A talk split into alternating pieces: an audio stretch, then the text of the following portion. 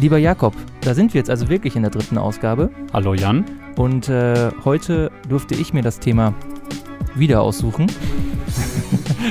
drei aus drei sozusagen. Was, was, für eine Abwechslung. Nächstes Mal bin ich dran. Ja, ähm, aber ich bin ganz zufrieden nach dem Downer vom letzten Mal, wo wir ein etwas ernsthafteres Thema angeschnitten haben. Mhm. Mit True Crime und ein, einem schrecklichen Format und ein, einigen guten Formaten. Kommen wir jetzt zu einer wahren Erfolgsgeschichte. Ganz genau. Und eine Geschichte, die auch eher im Unterhaltungssektor spielt und da fühle ich mich doch viel wohler.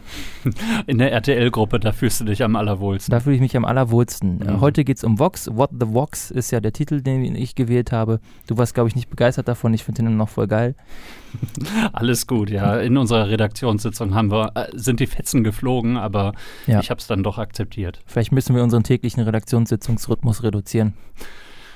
Oder äh, wir steigern uns in der Produktion. Das können wir auch versuchen. Am Ende jeden Monats, ihr stellt es ja schon fest, gibt es immer eine neue Ausgabe bei Spotify, bei iTunes und natürlich unter ostviertel.ms. Wir freuen uns auf eure zahlreichen Klicks. Vielleicht werden sie irgendwann auch mal einstellig.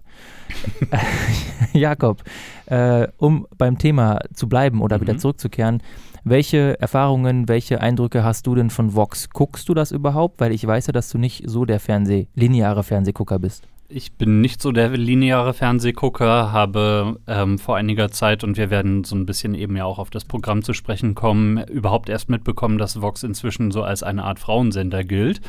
Ähm, das war so zu der Zeit, als ich es geschaut habe, noch ein bisschen anders, wobei Gut, jetzt muss ich dazu sagen, das, was ich da vor allem geschaut habe, das war damals Gilmore Girls. Also insofern, auch das ist jetzt vielleicht nicht so die Männersendung schlechthin. Ähm, aber ich hatte das Programm damals als doch relativ abwechslungsreich erlebt letzten Endes glaube ich auch gar nicht mal so große Unterschiede zu heute. Also da hatten wir Reiseformate, da hatten wir Serien, da hatten wir äh, auch schon dann das perfekte Dinner zum Beispiel. Das ist ja auch so ein Dauerbrenner. Mhm. Ähm, Vielleicht bald verglüht bald verglüht vielleicht, mhm. genau. Und äh, nö, also ich habe das im Prinzip als eine ganz positive äh, Erscheinung eigentlich wahrgenommen. Also jetzt gerade im Kontext der RTL Group ähm, hat es für mich doch eher ganz positiv rausgestochen. Mhm. Äh, das geht mir tatsächlich so ähnlich. Dieses Label als Frauensender, da bin ich mir, das hast du mir letztens ja schon erzählt, ich mhm. bin mir da wirklich immer noch nicht ganz sicher, ähm, ob ich dem wirklich komplett zustimmen würde. Mhm. Wobei meine Erfahrung mit Vox dann auch eher so aus der ähm, älteren Kindheitsphase, sage ich mal, also wo man schon jugendlich war, stammen, dass man dann eben vielleicht perfektes Dinner gesehen hat. Mhm. Ansonsten war Vox ein Sender, den ich gekonnt ignoriert habe und der mich eigentlich auch nicht sonderlich interessiert hat in den meisten Fällen. Mhm. Aber gut, war eher was für meine Mutter tatsächlich oder auch mein Vater dann in dem Fall. Ich musste überhaupt nachdenken, wann wir Vox bekommen haben. Ich glaube, das mag so um das Jahr 2000 schon gewesen sein oder kurz davor oder sowas. Mhm. Äh, na, ne, wo ich herkomme, ich Landei, da äh, spricht sich sowas natürlich spät rum. okay. Ähm, ja, wenn wir jetzt auf Vox ein bisschen schauen, wir haben es ja anfangs schon angekündigt, das war mir auch unbekannt, bevor ich äh, mich mit dem, mit, mit die, im Rahmen dieser Sendung mit dem Sender be, äh, beschäftigt habe, dass Vox tatsächlich mal die ersten neun Monate, also so die ersten Monate seines Lebens, als ähm, Konkurrenz zu den öffentlich-rechtlichen Sendern konzipiert war. Mhm. Also wirklich Infotainment, äh, Nachrichten, ganz viele Eigenproduktionen, haben auch Leute abgeworben aus ARD und ZDF, okay. sind total auf die Nase gefallen, ähm, Marktanteile im kaum messbaren Bereich anfangs und waren im Prinzip schon pleite mhm. und haben sich dann eben durch so ein bisschen Umstellung, also richtig rein in Entertainment, Rupert Murdoch hat die dann übernommen übrigens, 94, war okay. mir auch unbekannt, äh, haben sich dadurch dann eben gerettet, langsam aufgebaut, bis dann eben 99, Ende 99 RTL, die RTL-Gruppe Vox dann auch übernommen hat. Und zu dem Zeitpunkt war Vox dann ja auch schon etabliert. Mhm. Wir haben ja auch schon gesagt, Vox so als Sender der zweiten Generation, um das vielleicht nochmal kurz zu erläutern, also RTL bzw. Sat1 war der erste Privatsender und RTL mhm. kam, glaube ich, einen Tag später oder so auf Sendung. Ja, aber beides 84. Also. Beides 84, genau. Und ähm, dann kam Pro7 und das sind so die großen die drei großen Sender der ersten Generation sozusagen. Sind es ja, ja, also eigentlich auch bis heute. Bis heute, wobei eben jetzt witzigerweise Voxer derjenige ist, der ProSieben tatsächlich abgehängt hat ein bisschen und beim Aber kompletten auch, Marktanteil. Auch seit 1 bröckelt, also es ist ja, ja seit 1 seit ne? bröckelt schon seit längerem vor sich hin, aber ja. hat natürlich immer noch so viel Masse dahinter, da, äh, da wird es noch ein bisschen dauern, bis da noch einer vorbeiziehen könnte. Ähm, und zweite Generation war dann eben Vox, Kabel 1 ja. und RTL 2. Ja. So diese drei kleinen Sender, die sich dann eben nach und nach etabliert haben und nach diesen anfänglichen Schwierigkeiten. Und wenn wir jetzt auch einen Blick auf die Quoten werfen, hat sich Vox wirklich extrem gesteigert. Also Marktanteil im ersten Jahr 93 sind jetzt Eigenangaben vom Vox. Ich habe es jetzt noch nicht, nicht abgeglichen mit den Daten der AGF oder sowas, mhm. aber äh, eben 93 noch bei 1,1 Prozent beim Gesamtmarktanteil und in der Zielgruppe 14 bis 49 bei 1,3 ja. Das ist zu vernachlässigen. Das ist zu vernachlässigen. Das, sind so, das ist so das Niveau, auf dem sich mittlerweile oder heutzutage so diese digitalen Spartensender eigentlich immer bewegen, sowas wie ZDF Neo oder so. Ne? Also manchmal höher, aber so 1, 2 Prozent ist schon immer ganz erfolgreich für die. Mhm. Nur um das mal so ein bisschen einzuschätzen, äh, was, das, was das bedeuten kann. Damals war der Markt natürlich auch auch noch anders und es gab weniger Sender. Deswegen war 1,3 damals deutlich schlechter, als es das heute dann zum Beispiel ist.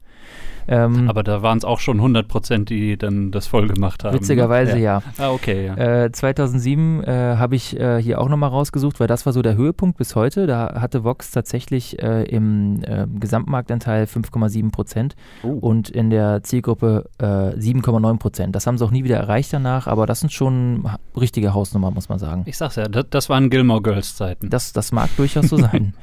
Äh, Vox selber weiß natürlich, das macht die RTL-Gruppe nämlich ganz gerne, auch äh, als eine der zweiten Hauptzielgruppen die 14- bis 59-Jährigen aus. Um das vielleicht mal kurz zu erklären. Äh, Hintergrund ist folgender: Diese 14- bis 49er-Zahl, da gibt es ja unzählige Geschichten drüber, ähm, stammt ursprünglich auch aus den USA, hat sich damals der Thomas bei RTL quasi auf den deutschen Markt drüber geholt und hat den Werbetreibenden ja. erzählt, das ist die Zielgruppe, das sind die Kaufkräftigen, die mhm. müsst ihr erreichen. Und das ist bis heute tatsächlich so geblieben, obwohl eben erwiesen ist, dass äh, gerade so diese eben ab 50-Jährigen ähm, absolut kaufkräftiger sind als viele andere. Und äh, deswegen hat die RTL-Gruppe gerne oder hat die RTL-Gruppe damit angefangen, eben 14 bis 59 oder 20 bis 59 auszuweisen. Mhm, mhm. ähm, das liegt auch daran, dass ja der durchschnittliche lineare Fernsehzuschauer auch älter geworden ist. Das heißt, der demografische Wandel schlägt im Fernsehen zu und vielleicht jetzt ähm, auch verstärkt jetzt in den letzten Jahren, wo es halt immer mehr Richtung Internet und äh, halt höchstens Mediatheken gegangen ist. Ganz genau. ähm, genau. Ja, und äh, deswegen also das, das lineare Fernsehen kann ich mir schon vorstellen, dass da die Zuschauerschaft äh, doch eben altersdurchschnittstechnisch äh, stark angestiegen ist. Genau, und dann kann man den Werbekunden eben sagen, guck mal hier, in der Zielgruppe, die ist viel wichtiger für dich, da sind so und so viele Leute und je mehr Leute Leute, desto mehr Geld. Das ist ganz einfach, das mhm. Geschäft. Mhm. So ein Sender wie ProSieben interessiert sich natürlich nicht für die äh, Leute ab 50 Jahren, weil ProSieben in der Gruppe unglaublich schwach ist. Äh, also das ist immer das ganz faszinierend. Gerne, ja. ProSieben ist immer in der Zielgruppe stark und in der Gesamtzielgruppe immer außerordentlich schwach. Ja, und äh, im Moment befindet sich Vox eben auf einem relativ stabilen Niveau. So die letzten Jahre hat sich jetzt nicht viel getan. Ähm, haben dann eben äh, 2016 in der Zielgruppe noch 7 gehabt, 2017 7,2, 2018 wieder 6,9. Also das ist alles auf einem stabilen Niveau geblieben. Wir befinden uns also an so einem Punkt, wo es Vox eigentlich ganz gut geht. Mhm. Und wenn es einem ganz gut geht, dann muss man sich natürlich gerade so in der strategischen Hinsicht überlegen, wohin soll die Reise gehen wie können wir uns halten? Und Vox hat dann eben diese beiden Ebenen. Zum einen eben, wie können wir es schaffen, in unserem Markt jetzt irgendwie stark zu bleiben und diese Position zu halten, so als Nummer drei sogar in der Gesamtzielgruppe. Äh, und ähm, wie können wir uns, so wie alle anderen Marktteilnehmer, auf das einstellen, was ja permanent jetzt gerade passiert, nämlich dass die junge Generation nicht mehr so viel Fernsehen schaut oder nicht mehr so viel einschaltet, viele äh, oder die meisten ihrer Inhalte eben online konsumieren. Ja. Und ähm, letzten Endes muss man sich überlegen, wie man da hinkommt. Das ist bei der RTL-Gruppe ja super spannend, weil die mit TV Now jetzt ja richtig investieren und genau, alles versuchen. Ehemals, ehemals RTL Now, jetzt inzwischen TV Now, um dann eben auch die ganzen anderen Sender noch mit abzudecken. Wobei du hast mich ja, glaube ich, oder ich habe selbst probiert, äh, dieses äh, TVNAU, also Now so geschrieben, was ja früher bei RTL ging. Ja, das gibt es jetzt nicht mehr, glaube ich. Ja, ich, ich ja. habe es auch probiert, ja. Schade. Äh, ja, halt für den durchschnittlichen RTL-Zuschauer äh, war das vielleicht noch nötig, aber wenn wir uns diversifizieren, dann. Vielleicht hat RTL auch einfach mal mehr Vertrauen und äh, hängt nicht immer dieser These an, der Zuschauer sei dumm. Das regt mich ja immer so auf, dass man äh, immer davon ausgeht, der Zuschauer ist so der letzte Honk aus der Höhle. Ja, gut. Das darf nicht so kompliziert sein, das versteht sonst keiner. Guck dir das Programm an, was da geboten wird zum Teil. Ja, aber vielleicht äh, äh hat RTL erkannt, dass man auch unerreichte Potenziale bei seiner Zielgruppe wecken kann. Okay, so viel zu TV Now. Jedenfalls äh, werden dort jetzt eben auch die Programme von Vox von RTL 2 angeboten. Ähm, also insofern, da äh, hat es sich ein bisschen breiter jetzt aufgestellt. Ja, das gleiche findet ihr auch bei Pro7 Sat1 statt, bei der Media AG. Die äh, bauen ja auch schon seit sogar seit längerer Zeit an einem relativ guten Online-Konzept. Man kann im Prinzip alles bei denen online gucken. Es gibt einen Account. Mhm. Äh, und Aber du brauchst einen Account. du brauchst einen Account. Äh, das damit brauchst du bei TV Now nicht. Äh, äh, genau, bei TV Now brauchst du dann einen Account, wenn du ähm, zahlen möchtest. Man kann natürlich Premium-Kunde werden und dann eben auch Sachen aus dem Archiv zum Beispiel gucken, aus dem Ja. reichhaltigen RTL-Archiv. Ja. Wunderbar, ein Traum. Aber jetzt vielleicht zurück zum Thema. Zurück zum Thema. Für Vox wird es äh, deswegen jetzt auch ein bisschen spannend, weil derjenige, der das Vox-Schiff so die letzten sechs Jahre oder fünf Jahre ähm, gelenkt oder gesteuert hat, Bernd Reichert, jetzt eben der Nachfolger wird von Anke Schäferkort. Wir Ja. erinnern uns an die erste Folge, Ja. haben wir es ja schon angesprochen. 27 Jahre war Anke Schäferkort Geschäftsführerin der äh, RTL Deutschland Mediengruppe Mhm. und auch von RTL selbst, also vom Sender. Und wurde jetzt eben mehr oder weniger lapidar oder, äh, oder ähm, abrupt ähm, rausgewunken. Das ist ganz seltsam. Ähm, ganz, ganz zügig das passiert. Und ja, der Bernd ist jetzt der Nachfolger. Witzigerweise hat Vox es jetzt nicht wir, wir geschafft. sind im Privatfernsehen, da werden nur Vornamen genannt. Wir kennen uns. Äh, und Ja. Bernie ist der Nachfolger eben, aber äh, ist jetzt gleichzeitig immer noch kommissarischer Leiter von Vox. Das ist jetzt ja schon zum Jahresumbruch passiert, der Okay. Wechsel. Und er, ähm, die haben keinen Nachfolger gefunden bislang. Ah, okay. Und deswegen leitet er jetzt nebenbei noch kommissarisch eben den Sender. Was eben ganz spannend ist, weil jetzt eben auch viele Formate ähm, und eins, worüber wir jetzt ja auch sprechen werden, ist jetzt kein Beispiel dafür, aber viele andere Formate ja auch so langsam vielleicht ihren Zenit überschritten haben, sowas wie das perfekte Dinner zum Mhm, Beispiel, mhm. wo man sicherlich sich an Vox-Stelle überlegen muss, was in Zukunft kommen soll.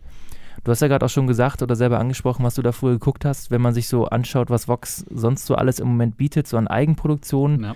da ist halt richtig viel Doku-Soap-Kram dabei. Also sowas wie ähm, Shopping, Queen, sowieso, ja. Zwischen Tüll und Tränen. Äh, Kann ich nur empfehlen. Also ich habe, ich, witzigerweise, ich habe fast alles, was hier auf der Liste steht, auch schon mal gesehen. ja, aber ich meine, wenn, wenn wir uns jetzt ähm, halt an den Titeln schon mal entlanghangeln, Shopping Queen zwischen Tüll und Tränen, mein Kind, dein Kind, äh, wie erziehst du denn?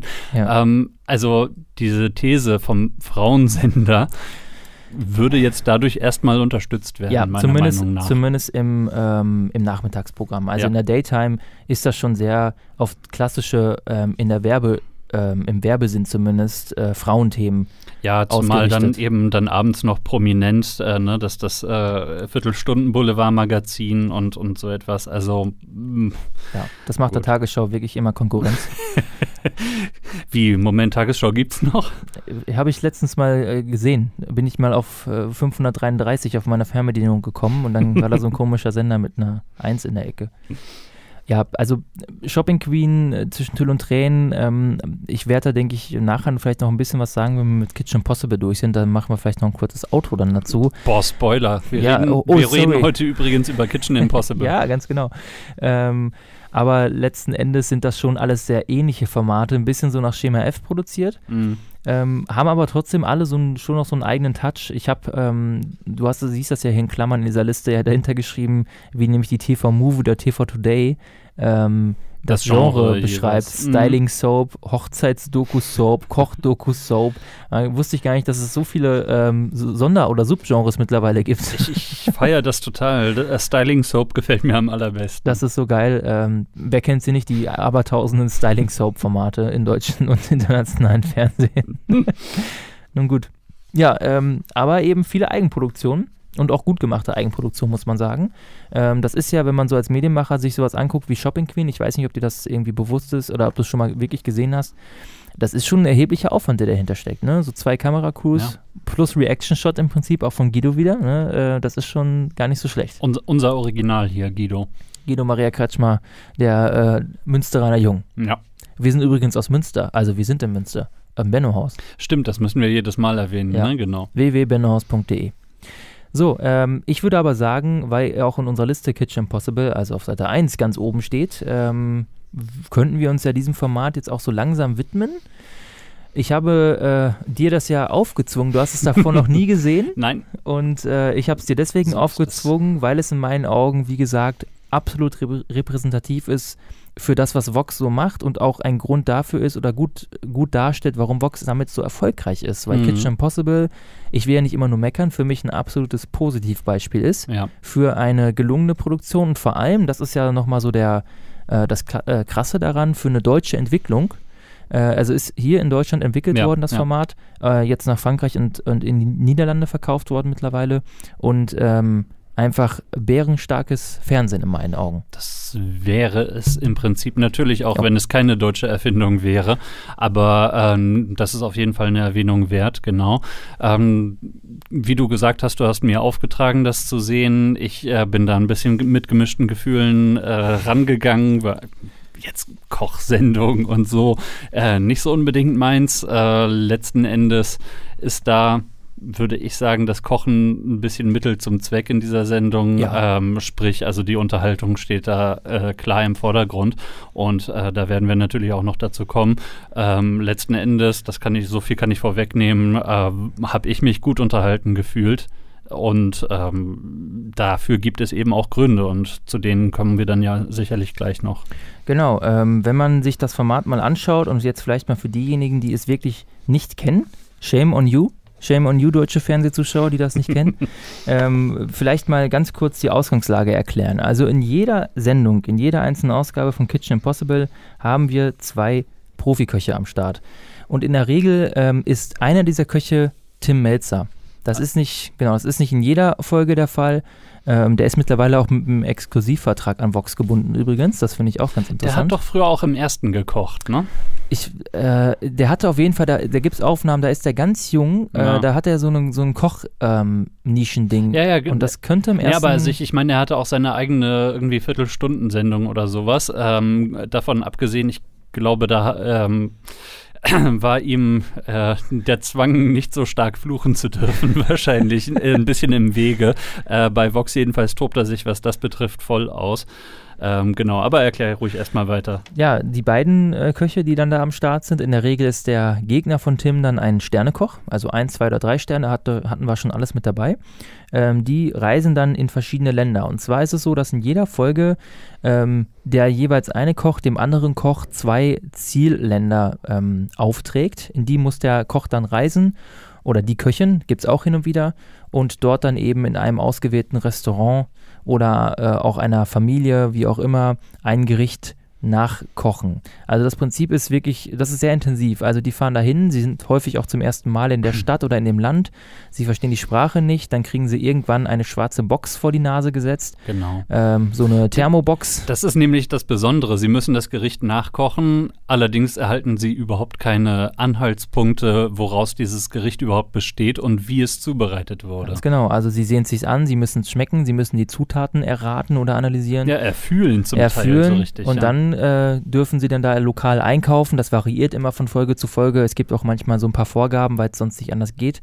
Und dann geht es eben in die Originalküche. Und ähm, diese Küche kann eben, wie gesagt, auch einer Privatperson gehören. Da gab es Mhm. auch schon Omis, die dann ihre ähm, 100 Jahre erforschte Leibspeise irgendwie zubereiten. Und es Ja. gab eben auch absolute Spitzenrestaurants, in denen man Ja. sich dann da eben unter dem Augen des Spitzenkoch und Originalkochs äh, da dann einen abkochen muss. Also ich ähm, habe jetzt zur Vorbereitung dieser, dieses Podcasts tatsächlich, ich muss es gestehen, nur eine Ausgabe geschaut. Verstehe ich gar nicht, Ja, die- aber die ist anderen- das doch so schnell. äh, Ja, genau, äh, dazu kommen wir gleich noch. Aber ähm, die, ähm, die anderen Sendungen werde ich mir vielleicht eben auch noch anschauen. Wie gesagt, es hat mich gut unterhalten. Aber in dieser ähm, Sendung, da ähm, fand eben das eine äh, Kochen in einer ziemlichen Spitzenküche statt. Und äh, bei der anderen Küche wurde gesagt, ja, wir haben da eine Räuchertonne im Hinterhof stehen, die wird von der ganzen Nachbarschaft benutzt. Das ist, das ist schon wirklich extrem intelligent und geil gemacht. Äh, und ganz am Ende, wenn der Koch es dann geschafft hat, auch in dieser zeitlich eng begrenzten ähm, Zeit, das klingt jetzt komisch, in dieser begrenzten Zeit so, Mhm. das Gericht zuzubereiten, dann sind dann eben zehn Stammgäste oder Familienmitglieder oder Freunde vor Ort, die das Gericht gut kennen. und es deswegen auch gut vergleichen können mit dem Originalgericht. Ja. Die essen es dann und äh, können dann am Ende 1 bis 10 Punkte vergeben. Ja. Und diese Punktekarten werden dann äh, zeremoniell fast schon in einem Briefumschlag Versiegelt. So ja. Richtig mit Siegelwachs und einem eigenen Siegel für Kitchen Impossible. Genau, und dieser Umschlag wird dann erst später im Studio ausgepackt. Das Studio ist deswegen so besonders. Das ist, bietet nämlich so die gesamte, ich habe es mal Rahmensituation genannt oder den moderierenden Rahmen. Man, man muss ich sich das. jetzt kein Studio wie in einer Showsituation vorstellen, sondern eben ja ein, ein gemütliches Beieinander. Studio-Wohnzimmer nenne ich Ja, das. so, so es genau. Die beiden ähm, Köche, die angetreten sind, sitzen also in diesem Studio-Wohnzimmer, äh, in der Regel mit etwas zu essen und ganz viel Wein dabei oder sonstigen Alkohol. Also die ähm, trinken auch im Laufe dieses Abends relativ viel. Das merkt man. Das merkt man total. Äh, und schauen sich dann diese vier Filme, die dann entstanden sind, am Stück an. Das ist also ganz spannend. Sie selber waren natürlich bei zwei dieser Filme dabei, aber sehen dann den Zusammenschnitt auch zum ersten Mal. Diese Zusammenschnitte, ich habe es mal nachrecherchiert, sind immer so zwischen 37 und 43 Minuten lang. Ist also eine ganze Menge. Du meinst die, die äh, die Köche dann zu sehen bekommen oder die, die wir zu sehen bekommen? die wir zu sehen bekommen. Die Köche haben Mhm. wahrscheinlich immer noch ein paar Minuten länger. Ja, Ähm, das kann gut sein, aber das, was wir am Ende sehen, ist immer so lang. Wahrscheinlich kriegen die eine Stunde oder sowas vorgesetzt. ja, ja. Und dann ähm, hat man also als Zuschauer sieht man diesen, diesen Einspielfilm, diesen sehr langen und zwischendurch wird eben immer wieder in dieses Studiowohnzimmer reingeschnitten, weil dann die beiden Köche nochmal das kommentieren oder darauf reagieren, ja. was da passiert ist. Also wir haben da immer wieder Aktion, Reaktion im permanenten Fluss. Und, und sogar darin eingebettet dann noch O-Töne von dem jeweiligen Koch, der seinen Gegner eben in das Land XY geschickt hat. Dann so ähm, nach dem Motto, ja, da dachte ich mir schon, dass, dass er sich da richtig ärgert oder irgendwie sowas. genau. Das ist also auf unfassbar vielen Ebenen Oh ja. sind die Reaktionen miteinander verwoben. Ich fand das auch erst sehr verwirrend. Ja, ich, ich, ich kann mir kaum vorstellen, wie verwirrend das sein muss für die Produktionscrew oder die, zumindest für die Cutter. Das Ja. muss unfassbar aufwendig sein und dafür ist das wirklich extrem gut gemacht am Ende. Das ist schon Wahnsinn. Zumal, also gut, wir kommen auf die Ästhetik der Sendung vielleicht eben auch noch zu sprechen ausführlicher, aber ähm, das ist eben eine Sache, die mir doch äh, sehr stark aufgefallen ist. Wir, wir haben einen ständigen Wechsel zwischen diesen verschiedenen Ebenen und den verschiedenen Schauplätzen und das in einer unglaublich hohen Schnittfrequenz Ja. auch. Und äh, durchgehalten über die ganze Sendung, denn äh, liebe Zuhörerinnen, lieber Zuhörer, ihr habt dann vielleicht schon im Kopf mitaddiert, äh, wenn wir vier Austragungsorte haben pro Sendung und das dauert dann immer, was hast du gesagt, so 37 bis 40 Minuten irgendwie.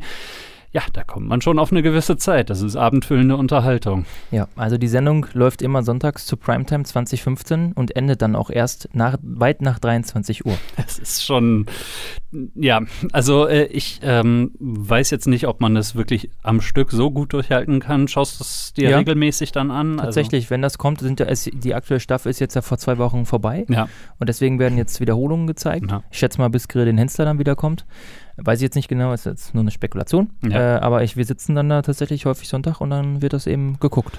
Ja, okay. Also so über den ganzen Abend verteilt stelle ich mir das schon relativ anstrengend vor, in, in dieser Intensität, wie es dort produziert ist. Ja. Aber ja. Also häufig, äh, die letzte halbe Stunde oder sowas wird auch häufiger mal geskippt tatsächlich. Hm. Äh, das finde ich deswegen auch spannend, ähm, weil dann gehe ich mit dem Hund raus oder sowas und dann ist die Sendung halt danach vorbei.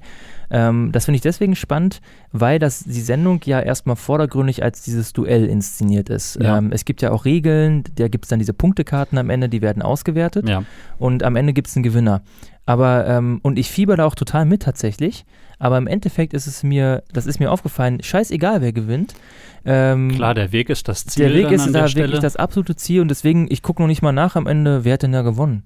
Das interessiert mich gar nicht so sehr tatsächlich. Also es ist ähm, unfassbar, dass an den richtigen Stellen interessiert man sich dafür, aber Ja. letzten Endes interessiert man sich doch nicht dafür. Das ist so wirklich so ähm, eine ganz äh, ambivalente Situation, aber positiv gemeint. Es ist ja äh, aber eben auch die ganze Zeit als dieses Duell ähm, tatsächlich dargestellt, aber immer ein wenig ironisch äh, ne, unterhöhlt sozusagen. Ja. Einfach äh, dadurch, dass eben auch die, die beiden Köche, also äh, die sind dann in, in der Regel so als, als beste Buddies sozusagen dargestellt. Ne? Die ganze Zeit wird sich gegenseitig beleidigt, aber immer auf dieser freundschaftlichen Ebene und ähm, es wird eben so eine unglaublich intensive Atmosphäre dann äh, die ganze Zeit geschaffen, äh, die äh, letzten Endes aber eben immer so, ein- so ein bisschen dieses Augenzwinkern Musikern eben im Hintergrund weiter hat. Und wenn du nichts dagegen hast, äh, spiele ich einmal eine äh, Geschichte ein, die äh, eben diese, ähm, diese Intensität zeigt, und zwar äh, folgendes. Dann. Oh, Fick-Scheiße. Eine klassische Scheißnummer. Eine absolute Frechheit. Ach, Fick-Scheiße, Elende. Ah! Es ist so, dass ich mich jetzt nicht als das Engelchen sehe. Aber Melzer ist ein hinterfotziges Stück Scheiße. Mann, das ist so Rotze, was mich anpisst. Ich mir gedacht habe, funktioniert gerade nicht. Zeit für eine Lernkurve habe ich nicht. Ich glaube, ich breche ab. Ja, das ist eben diese Atmosphäre, die dort geschaffen wird. Also man hört eine also hochdramatische Musik und äh, eben äh, wie äh, wir ja auch gerade schon angesprochen haben, diese äh, Schnittfrequenz, das sind jetzt eben Clips aus der ganzen Sendung, die ganz am Anfang dann schon immer vor dem Intro überhaupt gezeigt werden Ja. äh, und eben direkt diese Situation etablieren und äh, eben auf die Art von Unterhaltung, die man dann so zu sehen bekommt, dann eben schon stark hinweisen. Ja, wenn wir, ähm, wo wir jetzt schon auf dieser Ebene sind, das technisch-gestalterische spielt da eine ganz entscheidende Rolle. Okay. Das Mhm. ist super hochwertig produziert, das ganze Oh ja. Format. ähm, wenn wir ähm, jetzt schon auf dieser ähm, Tonebene uns bewegen, du hast ja gerade schon die Musik angesprochen, ähm, das ist durchgehend auch. das ist durchgehend, also es ist fast komplett durchgehend äh, mit Musikbett unterlegt Ja. ähm, und das schwankt auch immer und bestimmt die Stimmung mit. Das ist unglaublich geschickt gemacht. Ähm, das ist auch etwas, was, bei, was man bei fast allen Vox-Formaten erlebt, die so, also selbst beim perfekten Dinner wird das gemacht. äh, da hast du dann, Sicher. ähm, aber bei Kitchen Possible hast du ganz viel Filmmusik mit dabei, Serienmusik, Soundtracks. Mhm. Dexter ist häufig dabei. Ähm, was haben wir noch gehört? Äh, aus, ich glaube, Batman Begins hast du öfter den, den Klassiker. Äh, Requiem for a Dream ist wahrscheinlich auch dabei gewesen. Mhm, Also diese mhm. ganzen absoluten Klassiker sind mit dabei und ähm, die kündigen schon immer an, was passiert jetzt. Und das funktioniert auch sehr gut.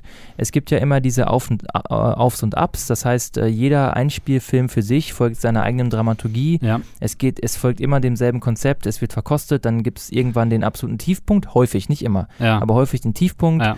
Äh, dann gibt es auch häufig persönliche Anekdoten, die erzählt werden. Habe ich auch noch ein Beispiel da mit dabei. Okay. Damit man diesen Gastkoch besser kennenlernt, wo er dann auf einmal sagt, ja, mit fünf Jahren hat mein Vater mich gehauen und dann bin ich mit 18 ausgebrochen. Also sowas gibt es dann häufiger. Oh. Ist halt okay. so, ins, ist aber gut inszeniert Mhm. ähm, und passt auch häufig zu der Story. Und äh, dann geht es eben äh, in die entscheidenden Phasen. Und selbst beim Intro merkt man es ja schon, dass du gerade abgespielt hast. Also Ja. jedes, jedes Intro, jede Sendung hat eigentlich immer diese Highlights aus irgendwelchen Beleidigungen, ähm, die absoluten Ne, Tiefpunkte. das ist ein bisschen Clickbait, habe ich äh, gedacht. also Absolut- wenn, wenn das absolut, noch ja. vor dem Intro kommt Das und kommt so weiter, als dann, bleibst du dabei. Ja, Direkt nach Prominent, bam. Eben, eben. Kommt, kommt Melzer und sagt Fotzenpeter in die Kamera. Ist einfach, Genau. das ist genial. Vielleicht hast du in der Zwischenzeit noch Gelegenheit gehabt, den Wetterbericht in der Tagesschau zu sehen. Genau, so. und dann geht's, geht's eben ab und da ist die Musik natürlich krass, Schnittfrequenz schon hochgehalten, dann kommt eben das Intro und los geht's. Aber ähm, wenn ich genau das mit der dramatischen Musik noch mal ganz kurz äh, mit etwas anderem belegen kann, dann Mhm. Also irgendwas schmeckt da so zitronig-orangig. Es ist eine leichte rosa Färbung, was immer ein bisschen für Marinieren spricht. Also ja, als Weißwein ist das Essig. Macht man das? Saures Hack. Weißt du, wenn, wenn das nicht so dramatisch unterlegt wäre, also Tim Melzer testet dort gerade eine Wurst und guckt, was äh, nun also in dieser Wurst drin sein könnte und wie sie zubereitet sein könnte. Ja. Äh, du könntest das Ganze genauso gut mit einer fröhlichen Glockenspielmusik unterlegen und äh, also von den Bildern her wäre es überhaupt kein Unterschied, äh, aber eben die Dramatik, äh, die wird da auf jeden Fall durch die Musik auch manipulativ natürlich aufgebaut. Ja, ich habe auch das passende Gegenbeispiel dazu, weil sie es natürlich nicht immer so machen. Mhm. Äh, wir hören mal kurz rein. Hier haben wir so eine Art Pizzanudelteig. Gerollt, gefüllt mit, mit dem Kraut.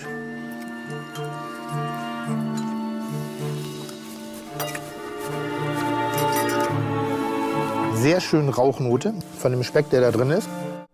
Ne? Also Was war das jetzt? Karneval der Tiere oder irgendwie sowas? ganz genau. Äh, das war dann eher, hat für mich diesen Detektivklang so ein bisschen fröhlich, so Sherlock, so, oh, das ist ein Geheimnis. ja, dem, dem Geheimnis auf die Spur kommen. Genau, das war dann eben was anderes, weil da war Melzer sehr selbstsicher und da war auch klar, das kriegt er hin. Und dementsprechend, ähm, ja, wurde das dann eben ein bisschen anders inszeniert. Und das funktioniert jedes Mal. Und als Zuschauer sitzt du da und natürlich lässt du dich natürlich maßgeblich von der Musik mit beeinflussen. Ja. Oder deine Emotionen oder die Empfindungen.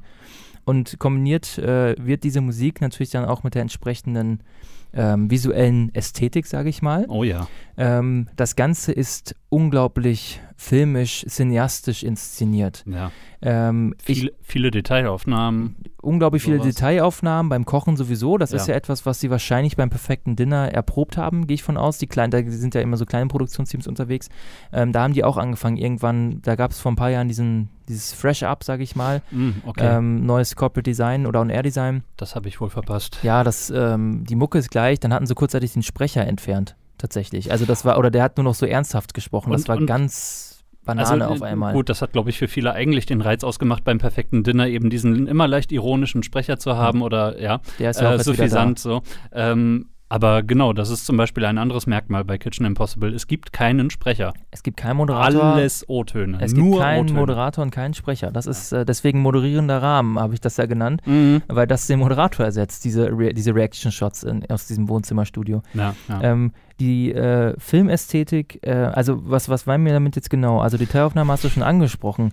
Ähm, was, was mich aber eigentlich immer am meisten ähm, beeindruckt, beziehungsweise eigentlich ist das sogar mit das, was am meisten Spaß macht, so als Kameramann. Mhm. Äh, die fangen diese Beiträge ja in der Regel nicht an, also die Einspieler mit Kochszenen. Manchmal machen so einen kurzen Zusammenschnitt und dann, das wird gleich passieren, ähm, sondern in der Regel ist der eigentliche Start Aufnahmen aus diesem Land. Und die setzen damit immer die Stimmung. Und das ist, das hat in den Momenten, und deswegen ist das quasi so das, das absolute Zusammenkommen aller Vox-Ideen, das ist wie ein Reisemagazin inszeniert. Oh ja. Du hast dann häufig Sonnenaufgänge, Sonnenuntergänge. Äh, du hast irgendwelche Beobachtungen aus den Straßen. Da läuft ein Straßen entlang oder die Leute machen ihre Läden auf. Da wird alles quasi, äh, was man auch selber vielleicht so erwarten würde als Zuschauer. Ach, der ist irgendwo in, in Afrika. Ja, so sieht das dann da wohl aus. Mhm. Das wird auch alles irgendwie bedient tatsächlich, mit entsprechender Musik umgesetzt und dann eben ähm, gleichzeitig lässt man dann diesen Koch, der dann da antritt, den lässt man dann ein bisschen rumlaufen. Also das ist immer so, der Koch läuft Mhm. da irgendwo rum, schaut sich mal schon mal die Leute an, äh, holt sich einen Tee irgendwo in der Ecke oder so und dann, Ja, ja, je ja. nachdem welcher es ist, erzählt er auch dann häufig dann diese erste persönliche Anekdote.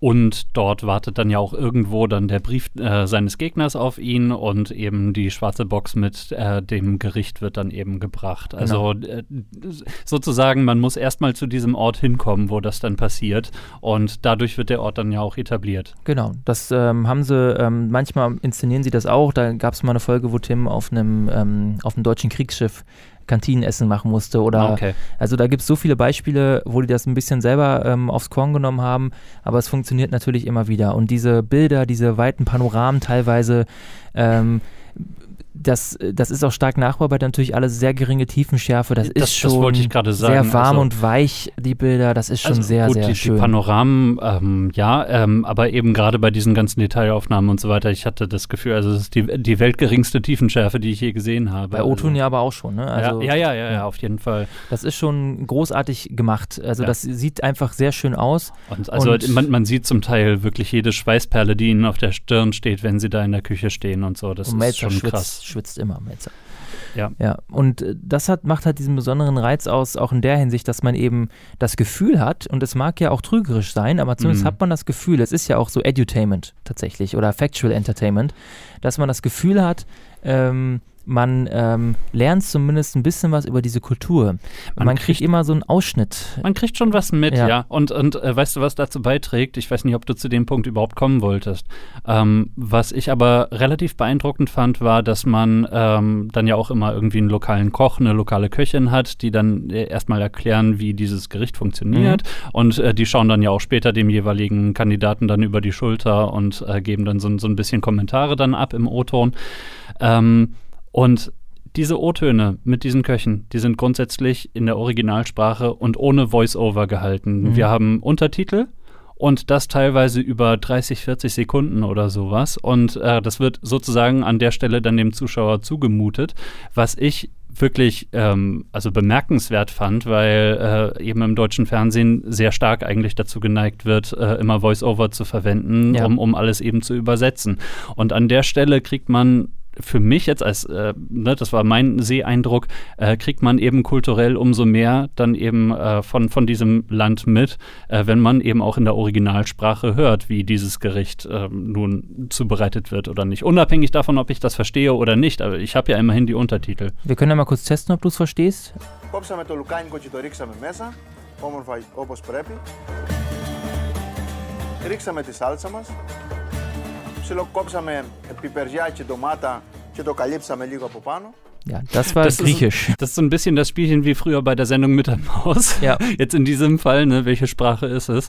Aber ähm, genau, du hast es gesagt, Griechisch. Und ähm, wie gesagt, das wird da über doch relativ lange Strecken eben auch äh, dem Zuschauer zugemutet, was ich eigentlich eine super Sache finde. Kurze Info, äh, Untertitel sind in Futura gesetzt. Äh, das, Ich wollte es nicht gesagt haben. das, es hat, erfreut mich jedes Mal wieder. ähm, ja, das, das ist tatsächlich, und ich gehe davon aus, als sie das konzipiert haben, war das wahrscheinlich eins der Themen, Authentizität. mhm. Und ähm, deswegen ist ja jede Form von redaktionellem Eingriff zumindest nicht visuell oder auf der ähm, Hörebene spürbar. Ja. Äh, es gibt eben nur die äh, O-Töne oder Inputs aller der beteiligten Leute vor der Kamera. Und dementsprechend hätte so ein Off-Text oder ein Voice-Over-Sprecher hätte das komplett gesprengt, Rausgerissen, so richtig. Genau, Ja, und deswegen ja, ist ja. das sehr geschickt, das äh, so beizubehalten. Das Mhm. war genau das Richtige an der Stelle. Ähm, und tatsächlich ist das auch mutig. Es ist auf jeden Fall ungewöhnlich fürs deutsche Fernsehen, äh, da dann diese fest eingebrannten Untertitel reinzuklatschen, auch wenn sie sehr schön aussehen und hochwertig sind. Weil Futura. Ja, und in der Regel auch immer absolut korrekte Rechtschreibung. Darauf achte ich ja auch immer. Das ist nicht selbstverständlich leider. Wie häufig sieht man falsch äh, gesetzte Rechtschreibung in Untertiteln? Ja.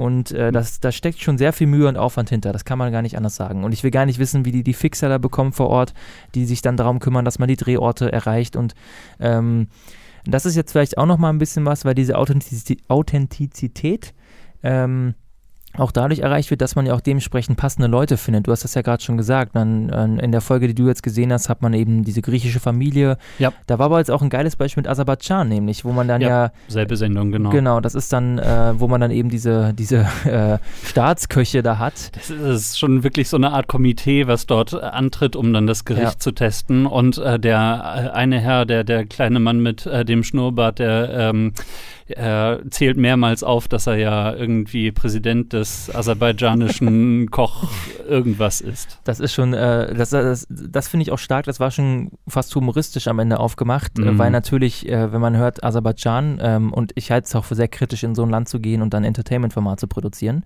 ähm, das ist eigentlich nicht, nicht richtig, Mhm. aber man hat sie sich so ein bisschen selbst vorführen lassen, diese, ähm, ja, weiß ich nicht, unterdrückende Elite, die sich dann da hinsetzt und dann da äh, versucht, irgendwie klarzumachen, wie geil sie doch sind. Mhm. Also ich komme aus sowas ja sowieso nicht gut klar, aber in dem Kontext fand ich es eigentlich besonders schlimm, aber durch die Inszenierung dann doch ein bisschen entschärft. Da du ja jetzt dann diese Serie schon, also wahrscheinlich größtenteils verfolgt hast, äh, gab es dann auch andere Länder, wo du ähnliche Bauchschmerzen hattest? Äh, es ja, komme ich jetzt auf kein Beispiel, also Mhm. in der Form tatsächlich nicht, ähm, weil in der Regel eben, und das ist die besondere Leistung, doch gute Leute gefunden werden. Also es wird ja Ja. immer so getan, als hätten die Köche, die den anderen Köchen die Herausforderung geben, äh, das alles selber gefunden. ja. Das zweifle ich ganz stark an. Also ich gehe Das- davon da, aus. Da sitzt eine Redaktion Da ist dahinter, eine die da recherchiert. Genau, klar. die recherchieren das. Sicherlich ist, ich denke, gerade wenn ein neuer Koch ins Format kommt, werden sicherlich ein, zwei Sachen auch mal, also die kennen schon, einige Sachen kennen sie schon. Die Hälfte Mhm. wird denen bekannt sein. Mhm, mhm. Aber du kannst mir nicht erzählen, als wäre ähm, Tim Melzer selber drauf, selber in Aserbaidschan gewesen und hätte diese dieses ähm, Reisküchlein da selber gegessen vorab und hätte sich dann, das kann ich mir nicht vorstellen. Und Ja. auch diesen Kontakt hätte er nicht gehabt Natürlich zu nicht. diesem Komitee. Das ist ja ein absurder Gedanke. Es wird aber immer so inszeniert. Das finde ich aber, das, das, das finde ich noch okay. Ähm, weil ich davon ausgehe, dass tatsächlich in den Produktionsmomenten, wo es dann um das Eigentliche geht, nämlich dieses, ähm, ja, das Kochen, das Verkosten, wo es dann ja auch immer sehr in die menschlichen Tiefen hinabgeht, dieser Köche, die sich da dann irgendwie auch entblößen müssen Oh ja. und sich ja auch dieser Herausforderung stellen müssen. Das kommt ja auch mit dazu.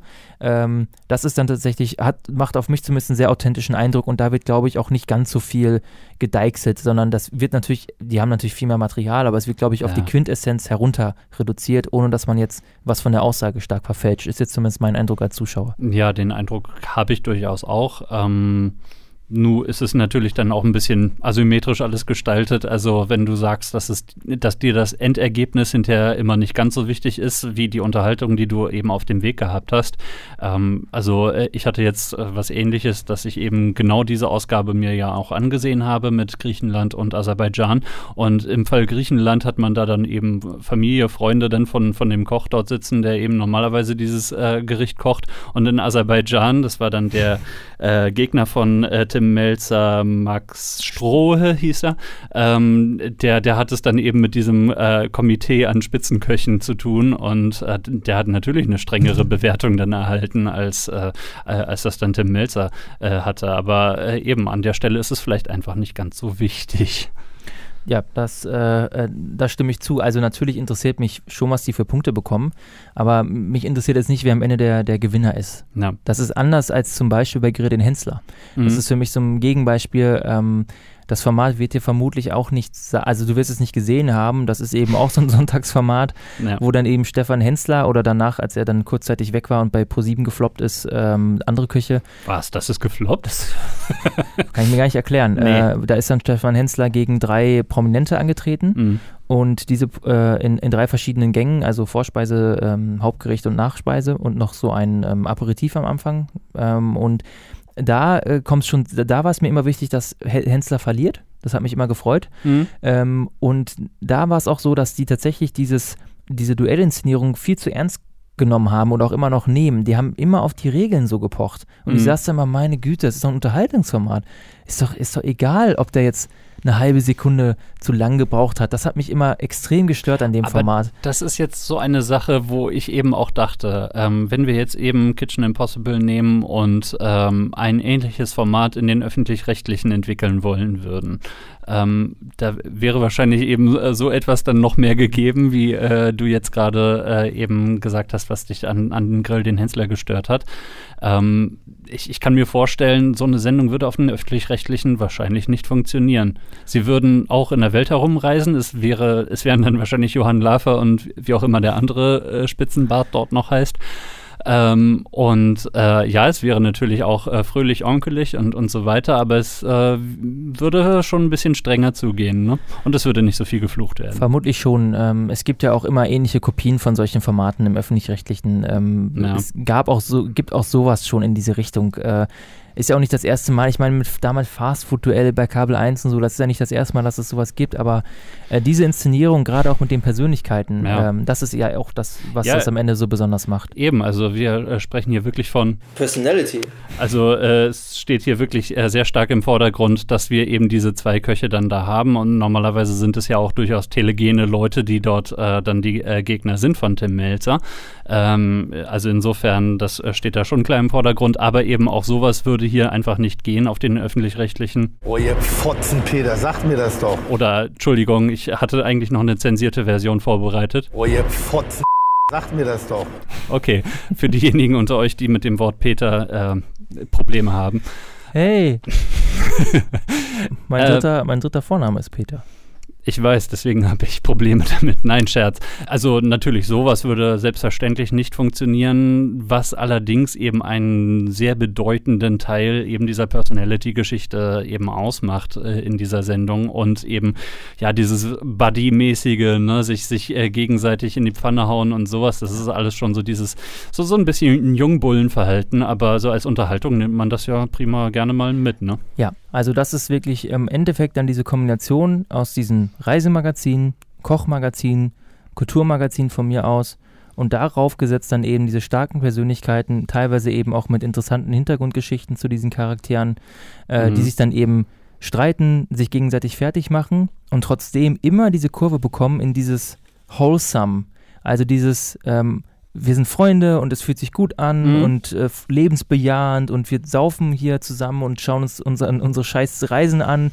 Das, hat, das ist, hat so eine krasse Mitnehmatmosphäre. Ja, genau das, mhm. mhm. was, äh, was ja viele ähm, zum Beispiel bei YouTube bei diesen Reaction-Videos ja auch so freut. Also so ja. Reaction-YouTuber, ich ich, Fine, Fine Brothers jetzt. Äh. Genau, zum Beispiel, aber wo man eben, ähm, wo man eben dann einer Person vielleicht folgt und die guckt sich dann Sachen an und du schaust dir an, wie diese Person diese Sachen findet. Das muss man immer für Kinder, für die Älteren erklären. Und äh, es mag wie ein absurdes Konzept wirken. Es ist auch ein absolut absurdes Konzept, ja. aber es funktioniert. Es funktioniert und im Prinzip hat ja Vox genau das gleiche hier bei Kitchen Impossible oder Endemol, haben wir noch gar nicht gesagt, glaube ich, dass Endemol ja, äh, genau. Produktionsfirma ist. Ja. Äh, Endemol Shine Germany. Die haben das genau ja hier angewandt, dieses Prinzip. Das heißt, das ist ja sogar noch, noch mehr vertragt. Die gucken sich ihre eigenen Sachen an ja.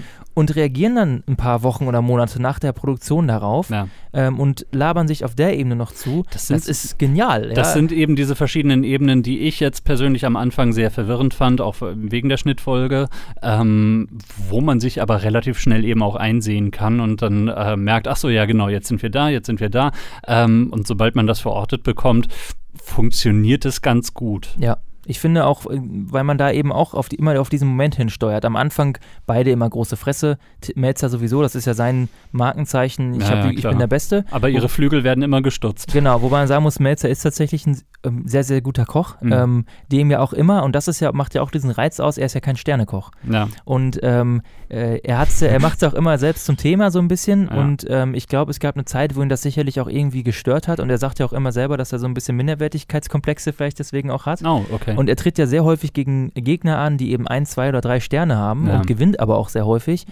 Und ähm, letztens in einer Folge hat ihm auch jemand gelobt, ich weiß sogar gar nicht, ob es diese Folge war, ähm, da hat diese Person gesagt, oder der, der Koch, bei dem er kochen musste, dass Tim Melzer eigentlich, ähm, wenn er wollte, könnte er einen Stern haben. Mhm. Ähm, klar, er konzentriert sich jetzt eben auf andere Dinge in seiner Karriere. Er hat ja zwar sein Restaurant, oder ich glaube sogar zwei in Hamburg, ähm, aber wenn er wollte, könnte er es haben, weil er eben gerade in diesen analytischen Fähigkeiten und gerade was so Geschmack angeht, ist mhm. er wirklich sehr, sehr, sehr, sehr, sehr gut. Das, äh, wenn man sich die Folgen anguckt, der ja. hat immer eine gute Idee und die Leute sind auch immer sehr darüber überrascht. Und da hat er auch einigen Kollegen, glaube ich, einiges voraus. Aber äh, worauf ich eigentlich hinaus wollte, dass er das sozusagen das Ganze immer auf diesen Moment hinsteuert, auch wenn die sich beschimpfen und bekämpfen, das finde ich auch geil, sowas. Ähm, dass es immer diesen Moment gibt, wo die sich dann auf die Schulter klopfen und sagen, er ist so gut gemacht. Ja. Ne? Oder so, ey, Respekt, das war eine geile ja, Leistung, ja, sieht doch geil aus, so, ne? Das ist dann immer wieder runtergeholt auf das, wir sind eigentlich Freunde-Ding. Verdienten Applaus für den Gegner gibt es. Genau, und äh, man hat ja häufig den Eindruck, dass die, also gerade wenn man sich Tim Raue und Tim Melzer anguckt, mm, die sind oh ja. ja eigentlich so Best Friends im wirklichen Leben was die sich da in den Kopf werfen, wenn man da mal reinseppt, habe ich mir auch so gedacht, was denken sich die Leute? Ja, das, das war dieser Zusammenschnitt, den ich genau. vorhin vorgespielt habe. Das, das ist aus dieser letzten Folge der Staffel, ja. wo die mal wieder angetreten sind. Ja. Ähm, und äh, ja, aber am Ende äh, weißt du genau, die sind halt gute Freunde. Das ist genau das, was man auch von selber von zu Hause kennt. Und man schaut sich ja gerne Sachen an, die man selber auch kennt und selber macht. Das ist mhm. ja auch so ein zutiefst menschliches Bedürfnis. Deswegen funktioniert sowas ja auch dann ganz gut. Na. Also ähm, auf jeden Fall äh, doch sehr, sehr lustig, sehr spannend immer gemacht und auch immer sehr mitreißend. Um jetzt nochmal vielleicht, weil ich das Beispiel dabei habe, will ich es doch nochmal abspielen. So ein Beispiel für ähm, dieses, ja, wo es so ein bisschen persönlicher wird. Das ist jetzt auch aus der Folge mit Max Strohe. Ähm, die war jetzt nicht so extrem in der Hinsicht, aber da erzählt er zum Beispiel auch, wie es ihm als, äh, als äh, junger Mensch oder jüngerer Mensch ergangen ist. Kochen so, dass sich das so für mich manifestiert hat als was Besonderes. Es war so mit 25 erst. Ich habe so komische Jobs gemacht, in so Kaschem in Berlin so gearbeitet. Da ich ja die Vita nicht hatte, hat mich natürlich auch niemand genommen. Und dann wollte ich auf einmal kochen. Dann habe ich gesagt, jetzt bewirbst du dich mal bei Kolja Kleberg oder wie die alle heißen. Und die haben aber alle natürlich gesagt, ja, du hast ja gar keine Erfahrung im Sternebereich, du bist schon 28. Das wird nichts mehr, Junge.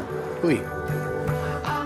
Da sagt man jetzt ja auch ui tatsächlich. Das ist ja auch fast so, als würde noch mal jemand versuchen, mit Mitte 30 Mediengestalter zu werden. Verrückt sowas. Ja, wer würde sowas wagen? Ja. Aber das sind so genau die Beispiele. Also Strohe hat jetzt, äh, ist, hat jetzt nicht so das krasseste Schicksal aller Zeiten erlitten, aber da gibt es eben, jeder erzählt so, der zum ersten Mal in der Sendung ist, erzählt so ein bisschen was von zu Hause. Ja, ja. Und ähm, das macht immer so den Reiz aus, weil man diese, weil man das Gefühl hat, ich lerne diese Person wirklich kennen. Mhm. Und man lernt natürlich Menschen oder Charaktere am besten in Extremsituationen kennen.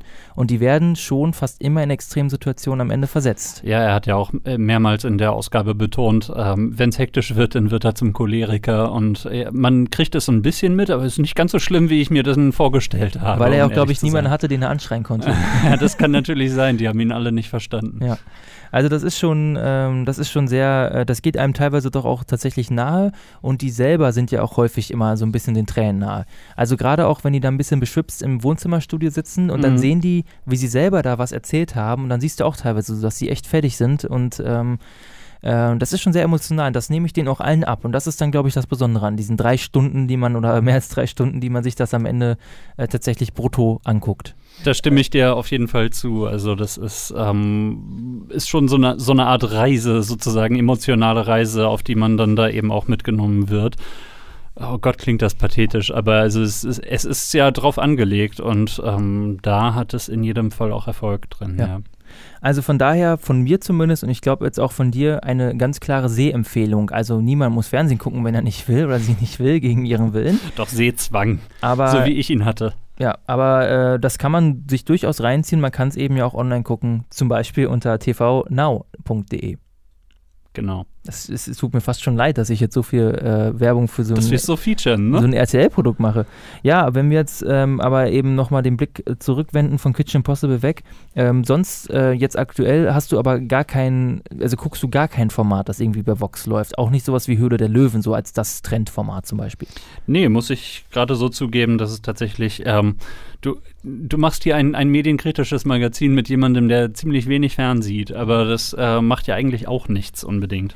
Nee, das, das muss ja nichts heißen. Letzten Endes ist ja der Fernseher nur das Gerät, auf dem man es guckt. Ob man die Sachen jetzt bei YouTube schaut äh, oder sonst wo, ist ja egal. Also so Formate wie, ähm, wie ja zum Beispiel auch das äh, Neo-Magazin Royal laufen ja auch online häufig noch deutlich besser, als sie dann im linearen Fernsehen laufen. Mm. Ähm, Na klar, ja, Mediatheken sicher frequentiere Genau. ich auch. Also das, das ist natürlich klar. Und äh, dementsprechend gibt's da, äh, ist das dann äh, letzten Endes auch fast egal. Ähm, gut, Höhle der Löwen, Grill den Hensler, perfektes Dinner, Hot oder Schrott gut bei Deutschland, das sind eben alles so Beispiele dafür mit äh, oder Formate, mit denen sich Vox dann eben erfolgreich etabliert hat. Aber die Frage ist eben, wie, wie kann es jetzt weitergehen oder wie kann sich Vox in der Hinsicht halten? Äh, ich glaube tatsächlich, dass an sich die jetzige Situation noch ganz vorteilhaft ist, weil wenn man sich anguckt, was läuft eigentlich noch ganz gut.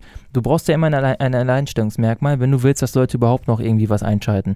Und das kriegst du meistens nur durch Live-Sachen hin, Ja. zum Beispiel Sport. Das ist natürlich immer einzigartig. Das ist bei Vox jetzt noch nie gesehen. ja, früher war Vox tatsächlich auch so ein bisschen Sportsender, ähm, ganz früher. Da gab es Tennis und sowas.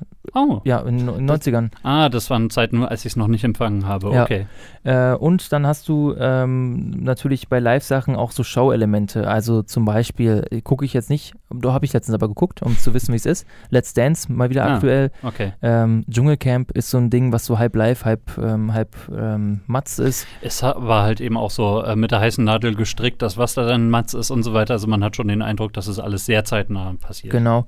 Also das, äh, das sind so die Dinge, die laufen. Und ich glaube, dass aber dann tatsächlich diese, ähm, diese Ereignisformate, sowas wie Kitchen Impossible, tatsächlich, tatsächlich das ist, was sich dann eben noch auf längere Sicht hinweg lohnen kann im linearen Fernsehbetrieb, weil man es auch online noch relativ gut verkauft bekommt. Ja. Ne? Ich meine, Serien. also vom, vom Produktionsaufwand her haben wir ja schon angesprochen, ist es relativ hoch. Von den Produktionskosten her würde ich jetzt aufgrund der ganzen Reisen, die da dann getätigt werden müssen, eben auch mit Equipment und, und sowas, würde ich jetzt auch eher also relativ hoch veranschlagen erstmal. Also insofern ist dann immer die Frage, was können sie überhaupt leisten in, in der Hinsicht? Und ähm, dann fällt man eben vielleicht doch lieber auch auf irgendwelche Formate zurück, die schon länger ganz gut laufen und so. Da hatte ich nämlich noch die Frage, wenn du jetzt sagst, dieses oder jenes Format, ähm, man könnte meinen, es hat den Zenit überschritten. Meinst du das jetzt äh, von der Qualität der Sendung her oder von den Quoten? Hast, Quoten. hast du denn da wirklich auch Zahlen gesehen, die belegen, dass, äh, dass es langsam bergab geht? Also bei perfekten Dinner hast du ja schon längere Zeit immer wieder so ein bisschen auf und ab, aber Mhm. das ist jetzt auf dem Niveau, glaube ich, glaube, es ist ein bisschen kritisch. Ich habe jetzt nichts Aktuelles im Kopf tatsächlich, Mhm, aber ich mhm. weiß, dass es, glaube ich, ich weiß, dass es kritisch ist, sagen wir es Ja. mal so. also die ähm, große Zeit ist zumindest vorbei. Ja, ähm, ich denke auch, dass so Geschichten wie diese, Vox hat auch immer noch äh, viel mit Tieren, Mhm. Hundeprofi, Hund, Katze, Maus. Mhm. Ähm, ich glaube, dass die Konkurrenz durchs öffentlich-rechtliche Fernsehen in der Hinsicht da sehr groß ist. Da gibt es mittlerweile so viele, auch in den dritten, komische Tierformate, die immer so drei Tiernamen haben. ja. Hund, äh, Gepard, äh, Säbelzahntiger Ja, die, oder die, so. die, diese ganzen Zoo-Sachen, ja, ja. Ja. Oder der Stirnlappenbasilisk, äh, der muss natürlich. Letztens nämlich wieder gesehen, deswegen äh, komme ich gerade drauf, diesen Ding, legendären neuen Live-Ausschnitt. Ähm, Wer ihn nicht kennt, YouTube. YouTube einfach Stirnlappenbasilisk eingeben. Es gibt eigentlich nur ein Ergebnis, ja. das sich lohnt. Äh, mit dem guten neuen Live-Moderator. Ähm, ja, was Vox nämlich sonst noch eben natürlich viel hat, sind diese ganzen US-Serien. Also da hat sich Vox mhm. ja auch etabliert. Ja. Ähm, ob das jetzt, äh, was sie auch gemacht haben, diese Anwalt und ähm, Mutterschafts-, also wo irgendwelche Frauen. Für alle Fälle. Starke. Amy, ähm, wie hieß es dann noch? Dr. Quinn war wiederum was anderes, aber das lief damals auch auf Vox, soweit das ich weiß. Das lief auf RT2, glaube ich. Dr. Quinn, Ärztin aus Leidenschaft. Ja. Ich glaube, ja. das war RT2. Aber, aber, es mag auch mal gewechselt haben. Ja, das, das kann durchaus sein. Recherchieren ähm, wir und schneiden wir unter unter Umständen aus dieser Sendung raus, wenn es genau. nicht stimmt. Oder jetzt im Moment eben auch diese Crime-Formate. Also CSI hat ja auch bei Vox ja. damals angefangen, bis RTL sich das geschnappt hat. Äh, Law and Order haben sie auch immer noch äh, zum einmal das Original, dann auch ja. äh, Criminal, Criminal, Intent ist ja, soweit mhm. ich weiß, ein Law and Order Spin-off, der in Deutschland dann leider den Law and Order äh, Namen verloren hat. Arrow läuft tatsächlich bei Vox. ja. Zu deinem Leidwesen. Aber ähm, gut, also wenn wir jetzt eben auf, auf diese Crime-Schiene gehen, dann ähm, kann man Vox eben auch als den Sender ähm, verorten, der dann eben so ein bisschen Konkurrenz zu Kabel 1 Sat 1 selbstverständlich dann macht, weil das eben vor allem Kabel 1 haben wir ja letztes Mal festgestellt, äh, die Sender sind, wo äh, eben sehr viele äh, Krimiserien laufen und äh, selbstverständlich äh, gehen dann eben aus den beiden größeren äh, privaten Häusern, sozusagen Medienhäusern Deutschlands, äh, gehen die Sender natürlich auch auf Konkurrenz zueinander. Ja. Ich meine, Vox, im Prinzip hat Vox unter der Woche, wenn ich das richtig gesehen habe, immer noch äh, fast durchgängig nachts Medical Det Detectives. Mhm. Das ist so die Nachtschiene bei Vox. Ähm, und ich glaube, RTL 2 hat, glaube ich sogar, das, hat RTL 2 das nicht sogar auch? Und die haben nämlich auch, oder was ähnliches, haben die dann, nee, Autopsie hat RTL 2. Ah. Ähm, Autopsie und Medical das, Das soll jemand unterscheiden können. Ja, okay. das ist, das ist äh, ich bin mir sogar gar nicht ganz, ganz sicher, ob das nicht sogar das gleiche ist mit einer anderen Verpackung.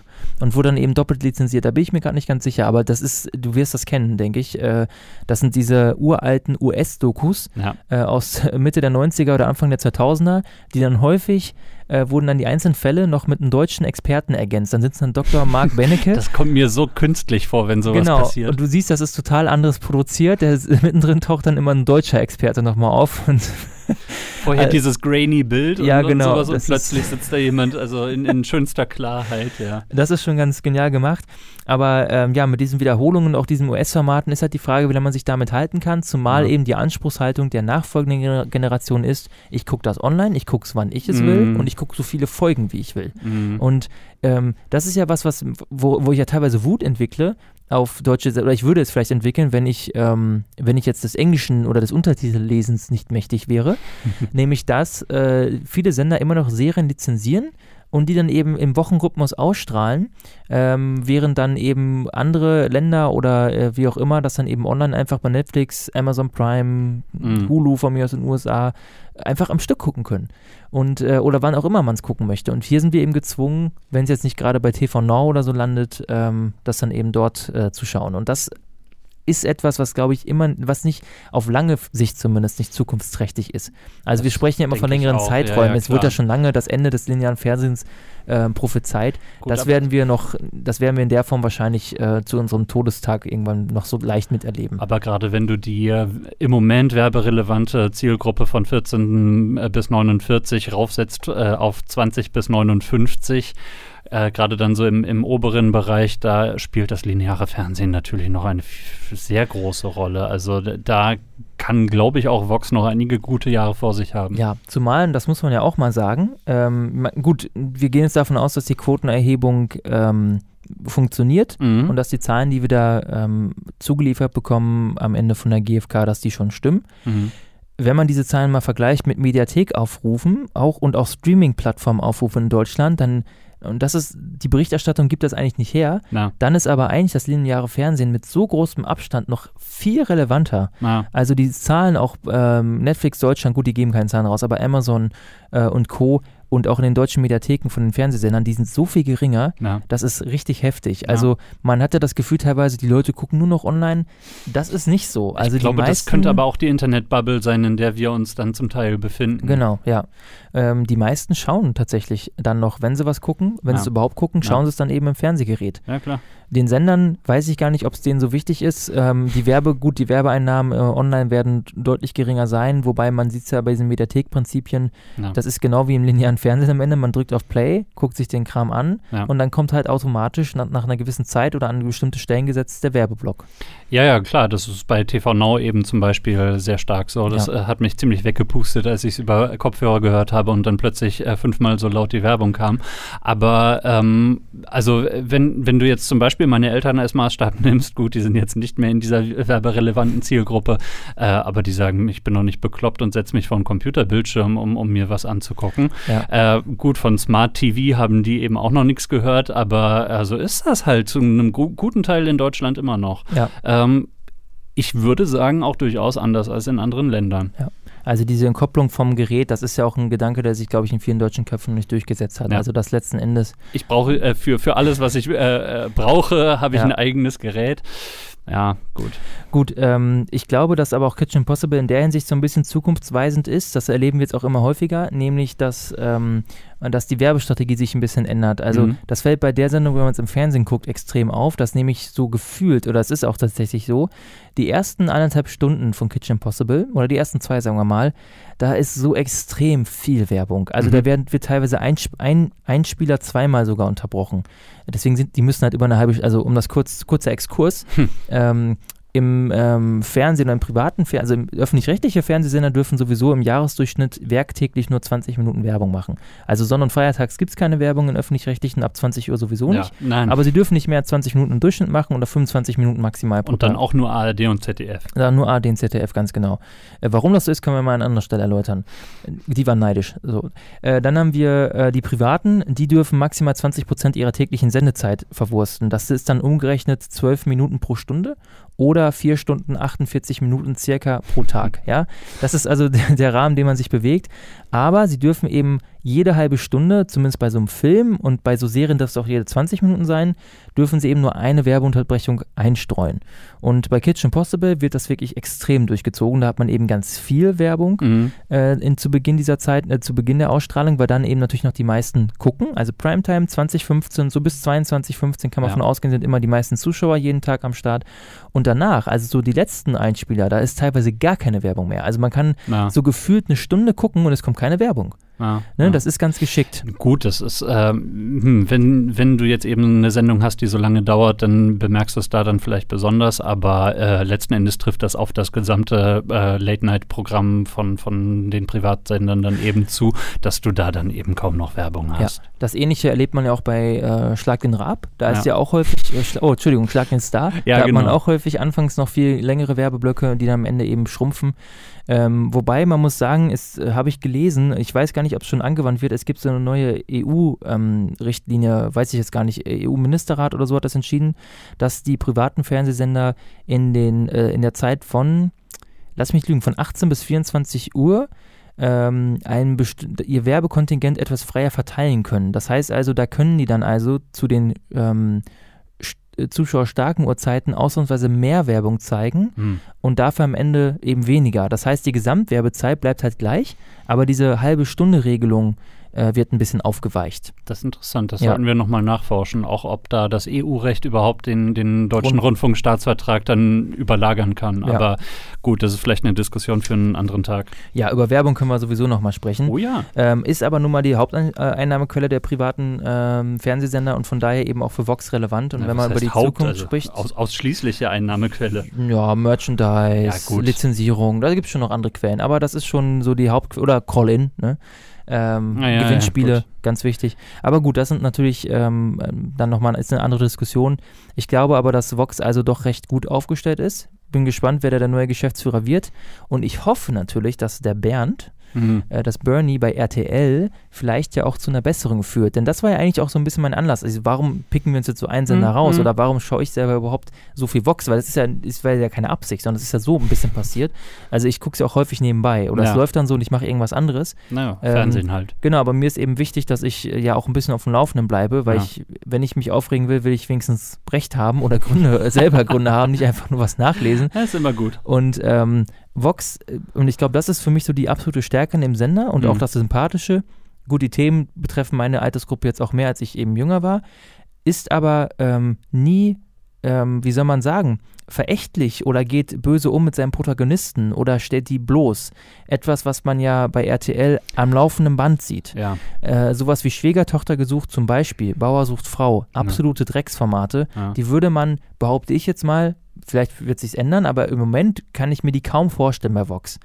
Es gibt natürlich Formate, wo es teilweise schon in die Richtung geht. Äh, ein Beispiel ist gut bei Deutschland, Mhm. wo sicherlich die Grenze zwischen ich stelle da Leute bloß oder dieses ich gucke es mir an, um zu sehen, wie Leute auf die Fresse fallen. Ähm, Das und das ist- ist, auch häufig so. Entschuldigung, das ist der exklusive Grund, warum man diese Sendung Ja. überhaupt sieht. ja, ich gucke mir, wobei ich muss sagen, sie zeigen ja auch Leute, wo es erfolgreich geklappt hat mit dem Auswandern, das gucke ich mir auch gerne ist an. damals diese Familie, die nach Texas oder nach Die, ähm, oh Gott, die, ähm, der Typ mit dem Hut? ja, ich, Conny ähm, heißt der, aber Ja. ich, Reimanns. Reimann. Die ja, Reimann, ja, ja, ja, Das, genau, das ist, äh, gut, die haben ja auch profitiert. Oder jetzt der verstorbene äh, Jens mit seiner Familie. Die haben auch dann eine Folge gemacht, übrigens eine Spezialfolge jetzt letzte Woche, in der sie, ähm, Abschied. ja, wo die die Frau begleitet haben, so ein bisschen. Oh.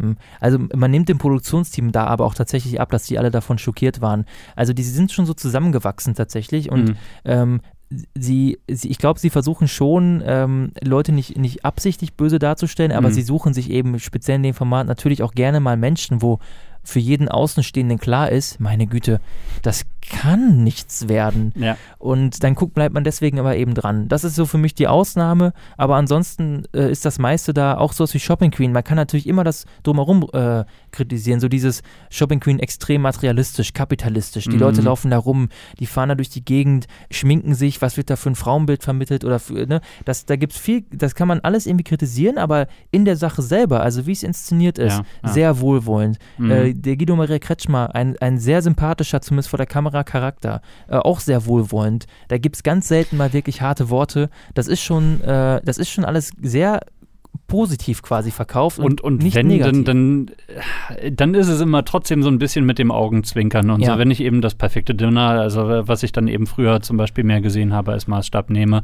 ähm, dann, dann ist es so, ja, die Leute werden natürlich nicht bloßgestellt. Aber es wird sich dann schon mal ein bisschen lustig gemacht. Nein, das so. schon. Es, ist, Ich, es ist äh, nicht schlimm, aber es ist Augenzwinkern. Beim eben. perfekten Dinner, da äh, befinde ich diese Metaebene so spannend, weil du weißt ja, da waren so ein Team fünf Tage mit den Leuten unterwegs, also Mhm. nur bei der Produktion. Ja. Und wenn die nämlich dann schon O-Töne zeigen, wo sich auch Leute widersprechen oder die sich ein bisschen lustig machen untereinander, dann weißt du genau, wen hat das Redaktionsteam jetzt gemocht oder Ja. der Redakteur. ja, Und gut. dann kann man daran kann man schon, ausrechnen. dann kann man schon stimmt, gut ja. ablesen, wer hat sich da vielleicht auch neben der Kamera so ein bisschen daneben benommen. Da gibt es ja hin und wieder alle paar Wochen mal eine Folge, wo so ein richtiges Arschloch dabei ist. Mhm. Äh, das finde ich aber auch immer lustig. Ich mag aber auch die Folgen, wo alle sich vertragen. Also das ist dann auch Ja. wieder dieses Buddy-Feeling. Die Ja, sitzen da ja. zusammen, freuen sich an Das ist einfach nett dann. Ja, genau, ja, das, ist so, Das tut, das tut halt auch. nicht weh. Und das ist ja schon mal ein Anspruch, den man mindestens haben sollte, der aber eigentlich nicht mehr normal ist, leider. ist halt das einstige Erfolgskonzept, egal ob es jetzt den Zenit überschritten hat oder nicht. Ja. Genau. Kurze Ja. Anmerkung, bei Shopping Queen gab es mal eine Folge, wo, die habe ich nicht gesehen, aber wo eine Teilnehmerin sich Botox hat spritzen lassen von den 500 Euro, die sie bekommen hat. Davon habe ich sogar gelesen. Ja. Die wurde, glaube ich, dann, ich glaube, die hat null Punkte oder wurde disqualifiziert, ich weiß es nicht mehr. Da war Guido richtig sauer, glaube ich. Also auch zu Recht. ja. Das geht nicht. Kauf dir doch von dem Geld lieber ein Kleid, das kleine indonesische Kinder geknüpft haben oder so. Das stimmt, Ja. statt dir übles Nervengift zu spritzen. Ja, ich würde sagen, dass wir uns jetzt doch etwas auf das Ende äh, unserer Sendung zu bewegen. Meinst du, wir haben uns doch kaum verzettelt? Nein, überhaupt nicht. Wir sind äh, unter der Zeit vom letzten Podcast. Das ist allerdings auch kein, kein äh, wirklich verwunderlicher Punkt. Ja, das stimmt. Wir werden uns wieder hören Ende April, also in gut einem Monat. Ganz genau. Ich freue mich schon sehr darauf. Wieso? Das Thema suche ich mir doch diesmal Achso, ich wollte sagen, das Thema verraten wir nicht. Wir kennen es natürlich schon, aber nein, wir haben keine Ahnung, worüber wir, worüber wir sprechen werden. Aber ich denke, du wirst dir was Schönes raussuchen. äh, auf jeden Fall. Alles klar, dann danke ich dir für dieses kurzweilige Gespräch, zumindest für uns kurzweilig. Ich danke dir auch. Das ist mal schön so kurz vor Feierabend nochmal. Ja, und äh, in diesem Sinne wünschen wir euch alle einen gut Kick.